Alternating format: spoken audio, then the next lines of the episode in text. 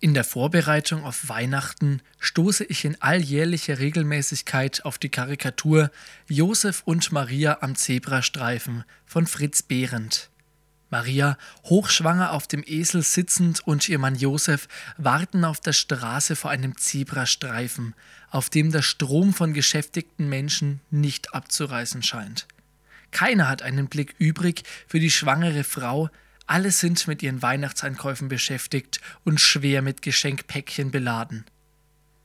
Weihnachten heute sind romantische Kerzenlichter, Zimtsterne, immer gigantischere Weihnachtsmärkte, weihnachtlich geschmückte Konsumtempel und Geschenke der besonderen Art.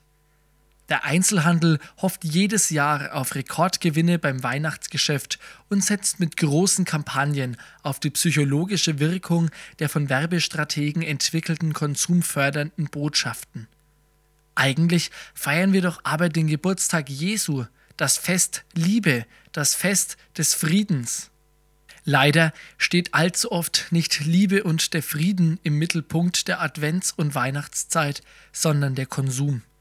Zu keiner anderen Jahreszeit wird mehr Geld ausgegeben. Aber zu keiner anderen Jahreszeit ist auch die Kluft zwischen Arm und Reich deutlicher zu spüren.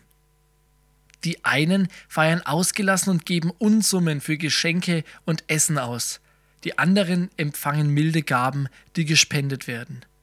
Manch einer verschuldet sich, animiert von Medien und bunten Werbekampagnen, um mit der Masse mithalten zu können. Wie können wir diesem Konsumrausch begegnen? Zunächst sollten wir uns alle auf das Wesentliche besinnen. Warum kam Jesus Christus in unsere Welt? Seine Botschaft lautete nicht beschenkt euch mit immer teureren Geschenken oder kauft sofort das Neueste. Seine Botschaft lautet liebt einander. Für das diesjährige Weihnachtsfest empfehle ich, Geschenke zu machen, die man nirgends kaufen kann. Frohe und besinnliche Weihnachten wünscht Ihnen Wolfgang Kremer, Jugendbildungsreferent.